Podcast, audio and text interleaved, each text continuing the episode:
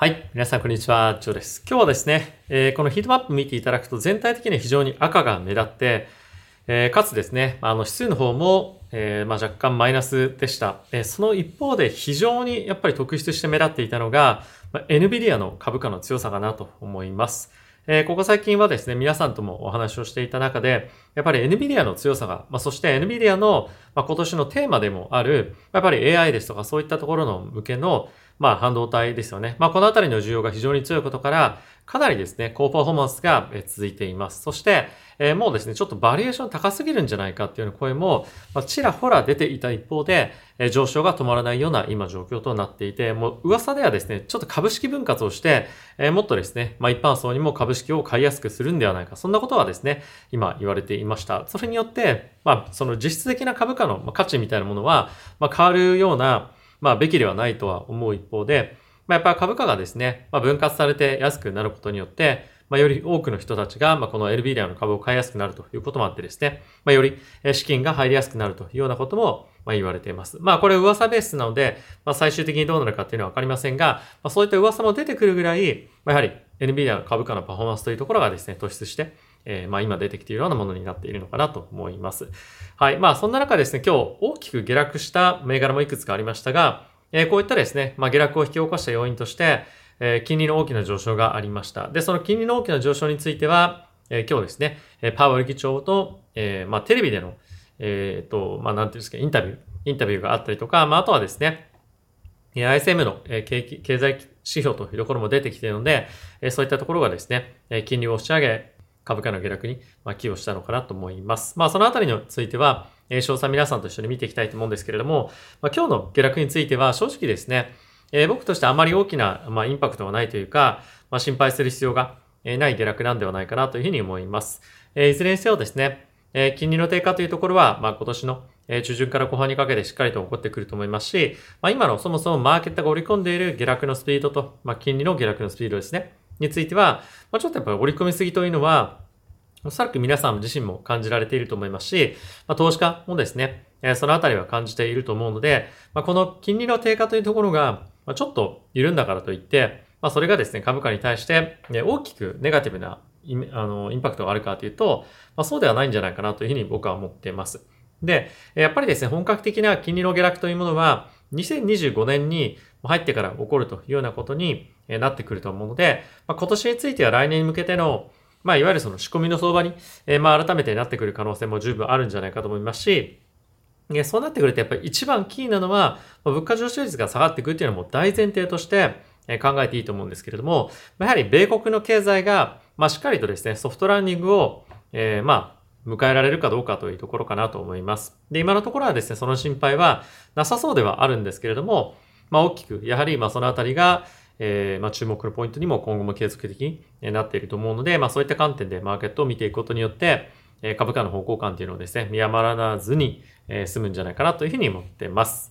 はい。で、今日ですね、皆さんと一緒にここからですね、指数の方を見ていきたいと思うんですが、その前にですね、えこのチャンネルは今現在、FXCT のスポンサーでお送りしております。FXCT はですね、一つの口座開設するだけで株、為替、コモディティ、そして仮想通貨まで取引できるプラットフォームとなっています。え今年についてはですね、金利もそうですし、為替、そして、え仮想通貨も非常に大きなボラティティを伴って動いている年となりますし、2015年もそうなっていくと思いますので、え、まだ口座持ってないよという方は、ぜひ概要欄の方から、え、見ていただけるとですね、今、口座開設するだけで1万5000円分の取引ボーナスももらえますので、え、ぜひご利用していただければと思っています。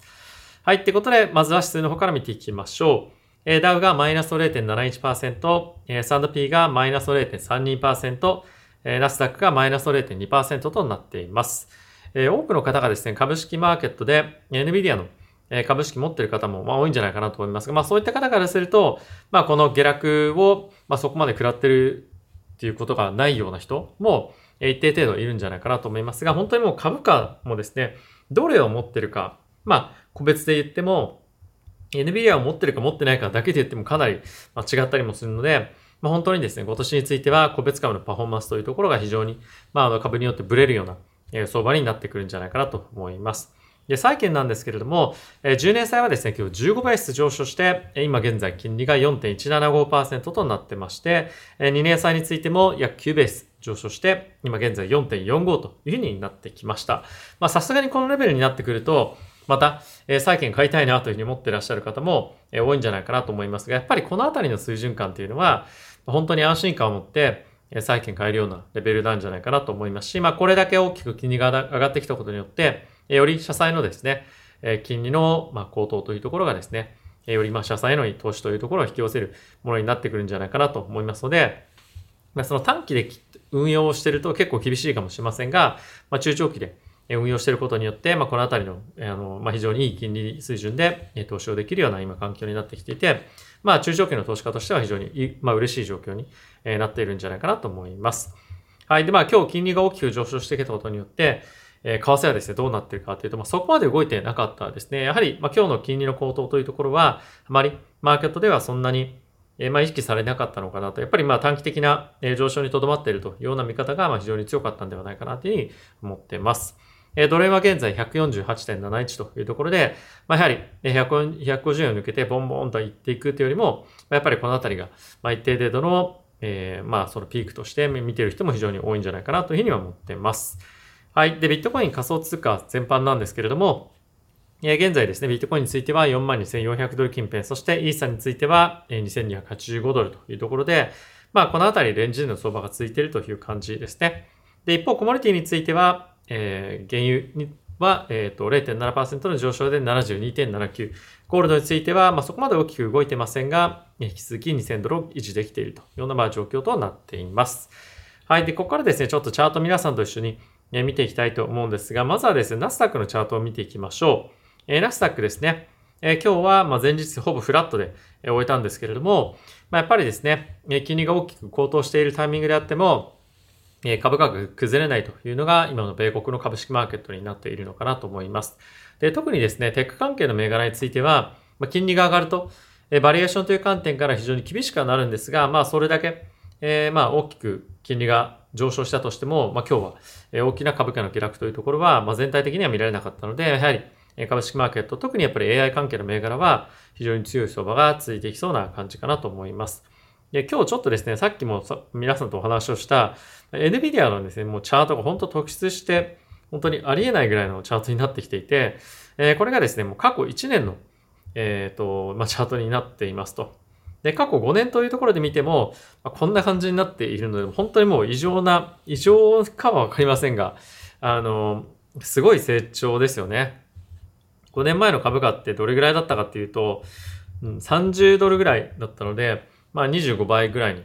えー、まあ、なっていると。もう本当 NVIDIA 持ってるだけで、まあ、すごい金額、まあ、あの、利益出してる方いらっしゃるんじゃないかなと思いますし、まあ、実際に150万円から何億円だったかな ?2 億円ぐらいに、あの、資産を増やしたっていう方がですね、ツイッターでいらっしゃるんですが、もう本当 NVIDIA で人生を変えた人も、えー、多くいるんじゃないかなというふうに思います。はい。で、ここからですね、ちょっと皆さんと一緒に、えー、まあ、経済指標は置いといて、まあ、決算のですね、えスケジュール確認していきましょう。で、これ一応今週の決算になるんですが、まあ、特にですね、皆さんが注目をしておくべきというか、まあ本当にマーケットに大きなインパクトが、与えるぐらいの、決算っていうのは今週ないんじゃないかなと思いますね。うん、そうですね。まああまり、今週ない。多分来週ぐらいが NVIDIA だったかな。ちょっと NVIDIA の決算もう一旦あの確認しますが、まあ今週はですね、あまり決算という意味では、まあそんなに、 impactful な、決算はないというような状況となっています。はい。で、国家ニュースですね。皆さんと一緒に見ていきましょう。えまずはシカゴ連銀総裁のコメントで、良好なインフレえデータがさらに必要ということで、え利下げのえタイミングではというか、利下げを判断するにはまだデータが足りないよということですね。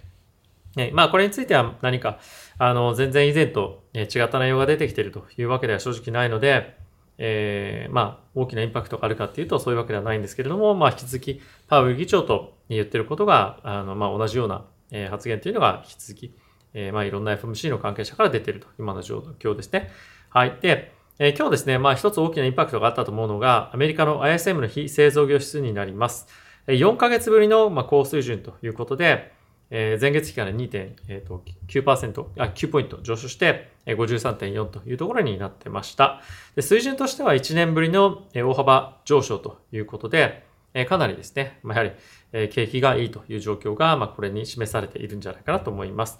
で、まあ、その一方で、えっ、ー、と、2012年以来の大きな上昇となったのが、仕入れ価格の、えー、まあ、水準ですね。えこれがまあ前月比、え7.3ポイントの上昇で64というふうになって、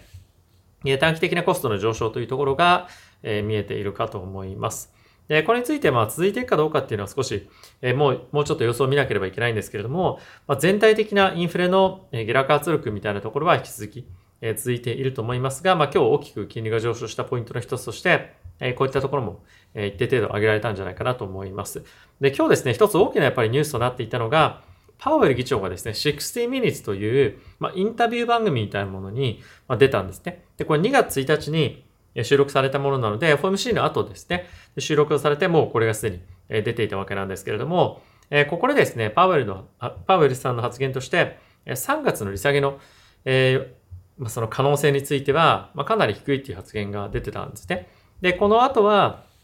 FOMC での発言と同様で、ま何か今の状況が悪いとか、まあそういうことではなくて、今と同じようなデータが継続して出てくることによって、えー、まあしっかりと利下げの判断というところが、まあその先に待っているよねという話でしたね。なので何か新しいことが出てきたわけではないんですが、やっぱり3月1日の利下げの可能性というところが、まあ大きく否定されたことによって、マーケットのですね、利下げ織り込み状況というところに対して、まあ、非常に大きなインパクトがありました。で、それ以外に何か我々がま気にしておくべきポイントが、まあ、るかというとですね、まあ、正直あまりないというか、FOMC での発言と、まあ、同様のところがですね、まあ、出てきていますかね。まあ、あとはですね、えっと、パウエル議長さん、パウエル議長に対して、トランプ氏がですね、えー、自分が勝ったらパウエルを外すみたいな発言があの出ていましたけれども、まあそういったところに対しても、え、屈しないというか、まあ、政治と、え、この金融政策については、まあ、切って、え、切り離して考えているし、まあ、今後もそうしていきますという発言は、まあ、出ていったというのもですね、一つ、え、興味深い内容だったんじゃないかなというふうに思います。はい。まあ、あとはですね、え、じゃあ今年何回利下げをしていくのかということなんですけれども、え、2024年の金利の見通しを劇的に変更するとは見込まれないというコメントもありました。つまり、2024年、4年ですよね。2024年中には、まあ、3回利下げというところが、え基本線になっていくんじゃないかということですね。で、これらの発言を受けて、えー、利下げの織り込み状況の予想というところが、まあ結構大きく変更されていて、3月のタイミングではもう85%ほど利下げがないということが今織り込まれていて、5月1日についても今60%ほど利上げ、利下げ織り込みというのが織り込まれていますが、まあこの5月か6月というところに今マーケットは絞って予想を今しているんじゃないかなというふうに思います。で、一応ですね、12月のタイミングでは4%まで利下げが行われるというような今予想にはなっていますが、まあ徐々にこれもですね、え治ってきて、えー、大体4.5%からまあ4.25%ぐらいのところに、まあ、落ち着くんじゃないかなと思います。で、これが、まあ、やっぱりですね、あの、利下げのペースの鈍化というよりも、まあ、正常化だと思いますし、2025年に向けても利下げというのはどんどんどんどん、今の状況が続けば、えー、さらに行われていくと思いますので、ブルーマーケットについては、まあ、やっぱり2024年から5年にかけて、まあ、全体的に来やすいような相場に、まあ、なるという感じを、まあ、マーケット今予想してくるんじゃないかと思いますが、まあ、ちょっとさすがに NVIDIA の上昇がどうなるかっていうのが今かなり多くの方が気にされているポイントかと思いますが、まあ、おそらく我々が思っている以上に AI のビジネスというものの世界的な拡大が進んでいくというところに加えて、やっぱりですね、あの、成長余地というところが、まあ、我々があまり、その AI のビジネスっていうところに対して、まあ、理解がまだ、えー、深まってないというか、可能性に対して理解できない、できてないという部分もあると思うので、まあ、そういった意味ではちょっとどこまで行っても NVIDIA はおかしくないなというような、えー、状況なんじゃないかなと思いますので、まあ、引き続き NVIDIA の資金の流入というものが、えー、続いて可能性が高いんじゃないかなというふうに思います。はい。で、これ以外のニュース見ていきたいと思うんですけれども、今現在ですね、え、またアメリカの住宅金利の水準が7%を超えてくるまで来ましたと。で、これ30年債の水準なんですけれども、ちょっとこれ見ていただきたいのが、2月のですね、1日のタイミングで6.63%だったということなんですが、まあこれがですね、また7%をま超えてくる水準にどんどんどんどん上がってま来ていますよと。まあ引き続きやっぱり米国のえ経済が好調であるということが、まあ、こういった金利水準を押し上げているということになると思うんですが、まあ、やっぱり住宅に関してはですね、なかなか金利が下がらない状況というのが今後も続いていきそうだなということで、えー、まあ引き続きですね、まあ、住宅のマーケットがどうなるか、これは非常に大きな注目を集め続けると思いますし、まあ、より多く、ま、商業用不動産への、えー、まあその悪いインパクトというものがえ予想される可能性も十分あるんじゃないかなと思うので、まあ、ちょっといびつな、えー、まあ住宅というかその不動産マーケットに、え、なっていくんではないかというふうには思っています。はい。まあ、あとはですね、米国のマクドナルドの売り上げというものが、え10月から12月について、え、なかなか伸びなかった、減速してしまったというのがありました。で、ここでは、中東での戦争が、ま影響しましたということがあったんですけれども、ま、結構制裁を加えたりとか、まあ、とは一部の国の、ビジネスをですね、まあ、あの、ストップしたりとか、まあ、いろんな影響があったと思うんですけれども、このような形で、えまあ、いろんな企業を含め、え国に対して、えま、その、なんですか、地政学的リスクなインパクトというところが、えまさに今出てきていると。で、これらについてやっぱりなかなか読みづらかったりもしますし、えー、まあ、その中東での戦争が影響とありますけれども、えー、我々が今なかなか予測できていない、見えていないところでも、えー、またさらに出てくる可能性もあるんじゃないかなと思いますので、まあ、このあたりについては個別銘柄を見ていく上ではすごく重要な要素に引き続きになってくるんじゃないかなと思います。まあ、あとはですね、もう本当にいろんなところでバズりまくってる、えー、Apple の、えー、Vision Pro なんですけれども、もうどの人がレビューしても、もっとすごいすごいとしかも言わないというか、あの、一切今のところは、えー、悪い、あの、発言が出てこないようなビジョンプロになってますけれども、えー、こういった、えー、ところがですね、もう本当ツイッターとか X でえバズりまくってることによって、えー、この Google の端末、ビジョンプロのですね、売り上げというところが、まあ、本当に予想を超えるような売り上げにえなってくるんじゃないかなと思います。で、おそらく、もうこれ本当に、あの、広告を打たなくても、本当世界中で広告を打たれまくっているような今状況になっていると思うので、もうまさにですね、世界的なこの大ヒットにつながる可能性もあるんじゃないかと思っています。で、予想は、あすいません、えっと、値段が52万円となってますけれども、これもですね、まあ、結構売れるんじゃないかなって感じですよね。まあ、52万円だから、うん、高くて買えないなっていう人はもちろん、え、たくさんいる一方で、え、52万円払っても、まあ、これを買いたいという思う人たちっていうのは、まあ、本当めちゃくちゃたくさんいるんじゃないかなと思いますし、え、このビジョンプロのその、なんていうんですか、機能に驚いている人たちが、まあ、たくさんこれだけ出てくるってことは、まあ、それだけ本当に広告効果があのあるということだと思うので、まあ、おそらく Apple が予想しているよりも、えー、飛ぶように売れていく可能性っていうのが、まあ、結構高いんじゃないかなと思うので、まあ、Apple の株価というところは、このビジョンプロの売り上げに支えられていくでしょうし、まあ、ビジョンプロがこれだけ広まってくることによって、関連サービスへの課金というところもですね、さらに伸びてくるんじゃないかなと思うので、え大きくですね、まあ、アップサイド、もしくは、まあ、あの、下落というところには向かっていかないような、えー、まあ、その値動きがですね、アップルには期待をされていくんじゃないかなというふうに思ってます。はい、ってことで皆さんいかがでしたでしょうか？